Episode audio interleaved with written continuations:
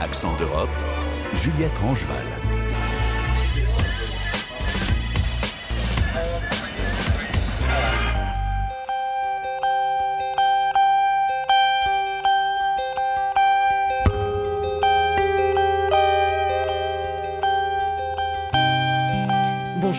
L'heure du recueillement dans la région de Calabre, en Italie, après le naufrage meurtrier d'une embarcation de migrants. 67 personnes ont trouvé la mort en essayant de gagner les côtes européennes. Ce nouveau drame a remis à la une de l'actualité la question migratoire. Ceux qui quittent leur pays fuient la guerre, la misère, la faim et affrontent en chemin de nombreux dangers. Ainsi, ils sont des milliers à porter sur leur corps et dans leur tête les stigmates de torture, de détention forcée, ces blessures issues d'une violence intentionnelle, comme les qualifie euh, l'organisation Médecins sans frontières, pour prendre en charge ceux qui y ont survécu, euh, Médecins sans frontières propose à Palerme un parcours de soins spécialement pensé pour les victimes. Les détails avec Cécile Debarge. Pour soigner les survivants de torture ou de traitements dégradants, il faut souvent des mois, voire des années. Pour effacer tant que possible les stigmates des sévices subis, aussi bien sur les corps que dans les esprits, il faut l'intervention de plusieurs professionnels de santé, chacun dans des domaines différents. La falaka, par exemple, est une torture courante dans les prisons libyennes. Elle consiste à frapper la plante des pieds des victimes avec un objet dur. Au-delà des coups portés, cette torture rend souvent la marche difficile pour les victimes. Alors, pour les migrants qui viennent d'arriver en Italie, ne parlent pas forcément la langue, difficile de savoir à qui s'adresser. En mai 2021, la branche palermitaine de Médecins sans frontières décide de regrouper autour de ses professionnels de santé plusieurs centres de soins déjà existants pour proposer une prise en charge à 360 degrés. Concrètement, les migrants qui ont survécu à des épisodes de violences intentionnelles, selon l'expression de MSF, trouvent des médecins généralistes, des psychologues, des kinésithérapeutes ou sont renvoyés vers des médecins spécialistes. Un partenariat a été développé avec les médecins légistes du Policlinico, l'hôpital universitaire de Palerme, afin de délivrer des certificats qui attestent des tortures subies. Un document précieux pour appuyer les demandes d'asile devant les commissions territoriales. Des assistantes sociales et des médiateurs culturels complètent ce dispositif afin d'offrir un soutien logistique aux survivants. Car le meilleur moyen d'avancer, malgré les traumatismes, est la promesse d'une vie meilleure et souvent d'un travail et d'une stabilité économique.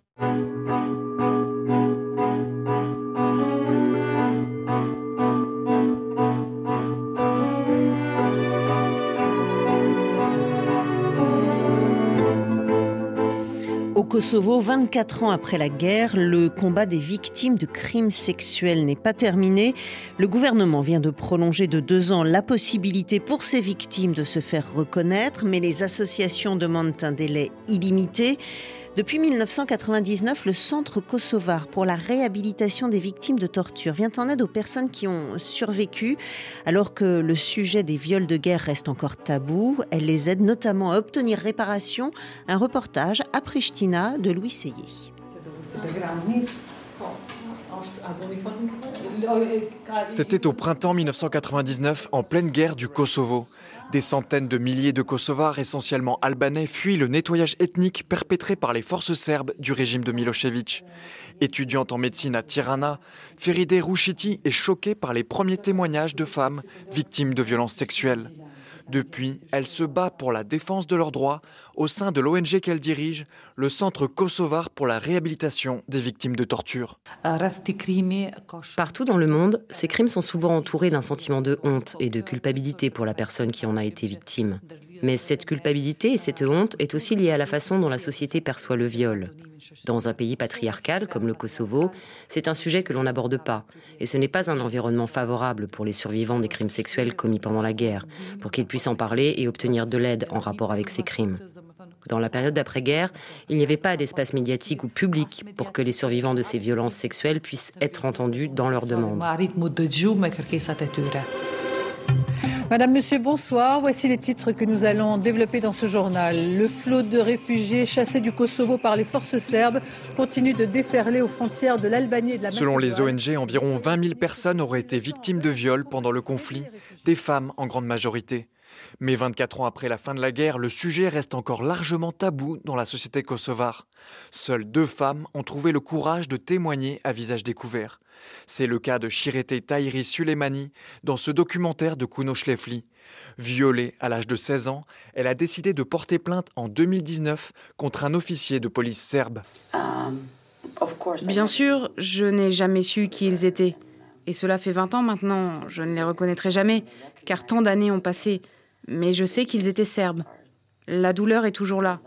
Vous essayez de vous convaincre et de vous dire que ce n'est pas votre faute. Ils pensaient m'avoir cassé et casser les autres femmes, mais ils n'ont pas réussi.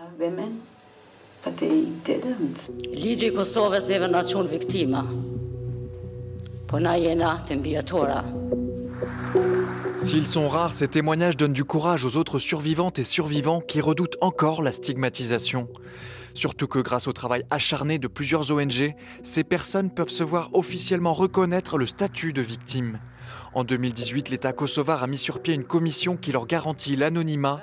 Les victimes peuvent alors recevoir une allocation mensuelle de 230 euros, mais aussi une aide psychologique pour faire face à leur traumatisme. 2000 personnes ont déposé un dossier et 1500 ont reçu une aide.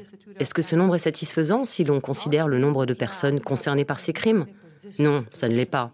Et nous sommes inquiets qu'il y ait encore beaucoup de femmes et d'hommes qui hésitent et qui ont peur, qui font face à des barrières familiales pour venir témoigner face à cette commission. Donc il faut travailler plus et de façon continue avec la communauté, avec les jeunes générations, avec les familles, afin que les survivants de ces crimes sexuels puissent enfin recevoir l'aide dont ils ont besoin de la part des institutions du Kosovo. Décryptage. Anne Corpet. Les Nations Unies ont vérifié plus d'une centaine de cas de viol et agressions sexuelles depuis le début de la guerre en Ukraine. Un chiffre dérisoire, bien en dessous de la réalité. Comme durant le conflit au Kosovo, le viol systématique continue d'être utilisé comme une arme de guerre dans les différents conflits de la planète, et notamment en Ukraine. Des crimes de guerre qui restent souvent impunis et dont les traumatismes psychologiques continuent d'avoir des effets dévastateurs des années après. La législation et les institutions mises en place au Kosovo peuvent être une source d'inspiration pour d'autres régions du monde. D'autres pays se sont intéressés à notre modèle. L'Ukraine, par exemple, un pays qui malheureusement fait face actuellement au même type de crimes. Des représentants sont venus au Kosovo et ce modèle de réparation fait partie de ceux que les Ukrainiens pourront mettre en place dans le futur. Si la reconnaissance par l'État kosovar est un symbole important, beaucoup de survivantes regrettent de ne pas avoir obtenu justice. Alors que le temps passe et que les témoins disparaissent, seuls quelques hauts gradés serbes ont été condamnés par le tribunal international pour l'ex-Yougoslavie et la coopération judiciaire entre Belgrade et Pristina demeure inexistante.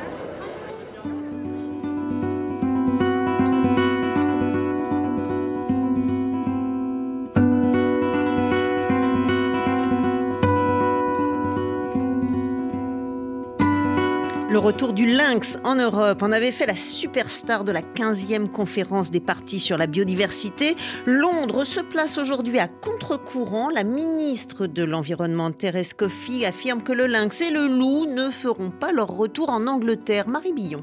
Les fermiers n'ont pas à s'inquiéter, a dit la ministre de l'Environnement lors du congrès du principal syndicat des agriculteurs, le NFU, fin février. Thérèse Coffey est contre la réintroduction du lynx et du loup en Angleterre. Réintroduction utile pour restaurer la faune et la flore. La réintroduction d'espèces est un sujet polémique. Certains fermiers et agriculteurs en particulier s'inquiètent pour leurs troupeaux et leurs exploitations. Les défenseurs de l'environnement estiment que ces réintroductions doivent se faire avec le consentement des acteurs locaux, mais qu'elles peuvent ensuite s'effectuer en toute prudence.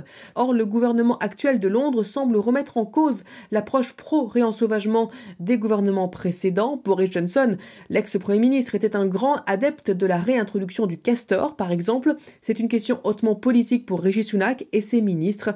Le Parti conservateur a plus de soutien parmi le monde de l'agriculture que celui de l'écologie.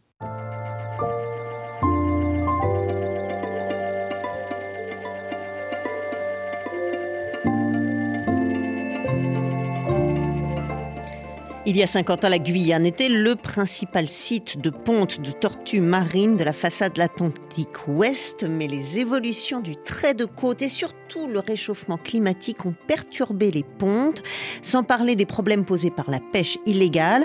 Alors sur ce territoire français, grand comme le Portugal, les associations de défense de l'environnement se mobilisent. Un reportage de Frédéric Lebel. Ça, c'est une des premières traces de ponte de tortue verte de la saison. Là, on voit la montée. C'est une tortue, la tortue verte, qui a tendance à vraiment aller en arrière-plage et pondre vraiment dans la végétation d'arrière-plage. Donc là, ce qu'on voit ici, ce trou, c'est la cuvette qu'elle fait quand elle pond. Et les œufs sont euh, dessous à 70 euh, cm de profondeur à peu près. Pour la 26e année à la tête de l'association Quata, Benoît de Toisy mobilise ses équipes pour compter les tortues marines. La saison des pontes commence à peine pour les tortues vertes. D'ouest en est, le paysage est contrasté, mais le naturaliste a des raisons de s'inquiéter. Le site d'Awalei à Limapo, début des années 80, il y avait 80 000 pontes de tortues luttes par an. L'année dernière, sur les mêmes plages, on était à moins de 80. Donc on a divisé par 1000 le nombre de femelles qui venaient pondre sur Awala.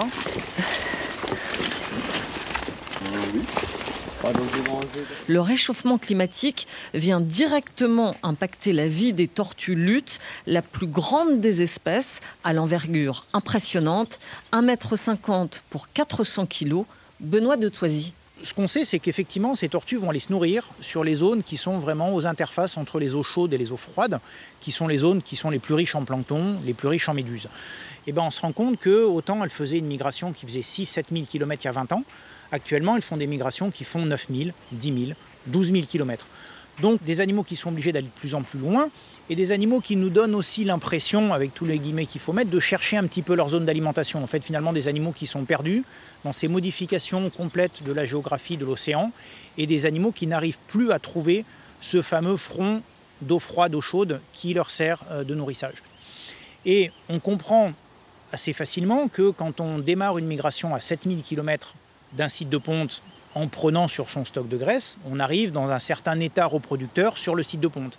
Sauf que maintenant, plutôt que de partir de 7000, elle part de 10 000 ou de 11 000 km.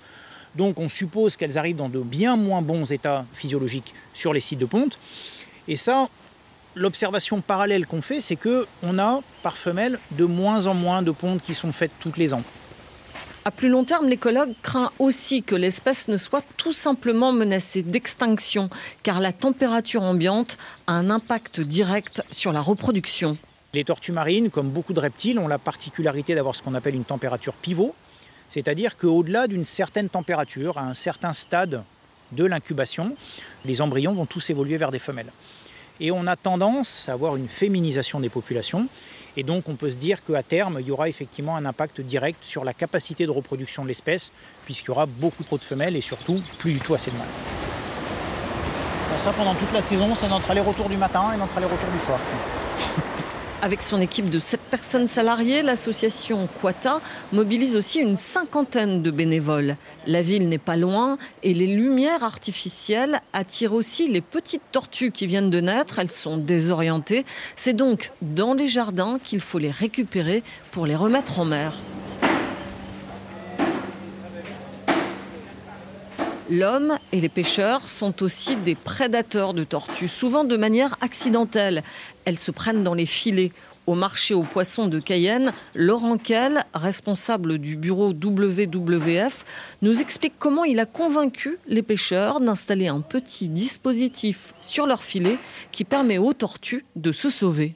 C'est une grille métallique qui est installée à mi-parcours du chalutier et qui va faire que euh, pendant que le chalut va avancer euh, au fond de l'eau, grâce à la vitesse d'avancée, euh, les captures accidentelles vont se retrouver le long de ce filtre et vont glisser progressivement vers la partie supérieure qui est ouverte. C'est bien sûr une très bonne nouvelle pour les tortues marines et pour toutes les grandes captures accidentelles, mais c'est aussi une bonne nouvelle pour les pêcheurs qui se retrouvent à bord de leur bateau à avoir beaucoup moins de tri à faire puisque auparavant, sans ces filtres, ils avaient à trier leurs crevettes euh, empaquetées entre des grandes raies, des requins et accessoirement des tortues marines. Maintenant, ils ont essentiellement des crevettes à trier avec des petits poissons.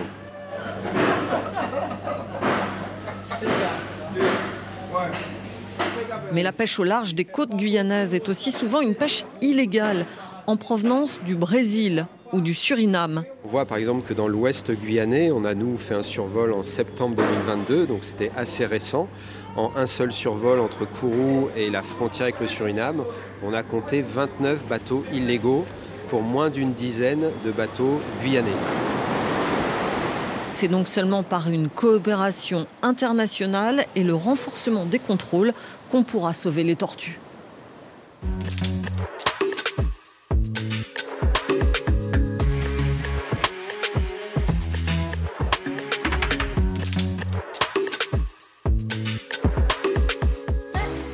Suscite la défiance des autorités européennes. Après la Commission, il y a tout juste une semaine, c'est au tour du Parlement européen d'interdire TikTok à son personnel. C'est l'Europe du net de Clémence Pénard. Bonjour Clémence. Bonjour. TikTok passe un sale quart d'heure. Hein. Les autorités européennes invoquent des inquiétudes en matière de sécurité des données. Oui, le Parlement emboîte donc le pas à la Commission européenne. Interdiction d'utiliser TikTok, une mesure qui vaut pour les téléphones professionnels, mais aussi personnels, quand des applications de travail sont installées dessus. Exemple type, votre boîte mail. Au Parlement, les employés ont jusqu'au 20 mars pour se plier à ces nouvelles consignes, jusqu'au 15 pour ce qui est de la Commission, avec une forte incitation euh, tout de même à s'y conformer aussi vite que possible. Clémence, on se pose quand même la question, il y a beaucoup de personnes au sein des institutions européennes qui ont TikTok. Oui, à première vue, on se dit que des députés européens, par exemple, très sérieux, n'utilisent sûrement pas TikTok, le réseau social préféré des ados on a du mal à imaginer Ursula von der Leyen, je le rappelle, présidente de la Commission européenne, scroller sur des vidéos de Corée endiablée ou tuto maquillage, tout ça entre deux réunions. Mais en fait, TikTok en chiffres, c'est 150 millions d'utilisateurs actifs rien qu'en Europe. Il y a donc aussi des politiques européens sur TikTok. Au-delà d'une consommation divertissante, certains profitent de la plateforme pour communiquer. Par exemple, le Belge Elio Di membre du Parti socialiste européen, est un fan absolu de TikTok. Il a presque 160 000 abonnés sur son compte. La volonté, c'est d'être présent d'une manière parfois humoristique, mais c'est aussi d'établir euh, un contact sérieux, discuter, répondre à des questions. Il est, me semble-t-il, fondamental qu'un euh, responsable euh, politique comme moi puisse entrer en contact avec des jeunes par les voies euh, médiatiques contemporaines. Il faut un peu se upgrader. Son équipe que nous avons contactée a d'ailleurs voulu nous rassurer. Elio Di Rupo continue d'utiliser TikTok, mais avec le portable d'un collaborateur, un portable dédié à TikTok sans aucune autre application dessus. Car de telles mesures sont nécessaires. Clémence, l'Union européenne craint que TikTok ne soit un outil espion. Et oui, car il y a bien des risques avec cette appli. Nicolas Arpagian est professeur à Sciences Po Saint-Germain et spécialiste en cybersécurité. D'après lui, c'est bien simple. TikTok voit tout sur votre téléphone vous pouvez avoir accès à des euh, données sans précédent, c'est-à-dire aussi bien l'historique de recherche, la géolocalisation, vos contacts, les mots de passe, euh, même ça peut aller jusqu'au évidemment les messages personnels. C'est vraiment euh, un, puits de données extrêmement riche, extrêmement nombreuses et surtout à jour, puisque c'est bien les données que vous utilisez pour constamment vous connecter et vous identifier sur les différents environnements techniques. Le problème, c'est que TikTok appartient à Byte Et ByteDance est sous le contrôle des autorités chinoises. C'est pour ça qu'aux États-Unis, on voit l'appli comme un cheval de Troie. En décembre, une loi a interdit TikTok dans les administrations américaines et ça va de mal en pis dans un contexte de tension croissante avec Pékin. Le mois dernier, il y a eu l'affaire du ballon espion chinois. Certains élus américains vont jusqu'à réclamer aujourd'hui une interdiction totale de l'appli, y compris donc pour le grand public. Et face à tout ça, TikTok veut calmer le jeu. Oui, le groupe nie farouchement tout contrôle et accès du gouvernement chinois à ces données. Le PDG de l'appli avait déjà fait le voyage à Bruxelles en janvier pour regagner la confiance des commissaires européens. Visiblement, ça n'a pas suffi. Conscient que le vent est en train de tourner, Xu Zichu va se présenter cette fois devant le Congrès américain. Réunion de la dernière chance dans trois semaines, le 23 mars. Merci Clémence Pénard. Accent d'Europe à la réalisation, Guillaume Buffet. Vous retrouvez le podcast de l'émission sur RFI.fr et sur les plateformes d'écoute. À bientôt.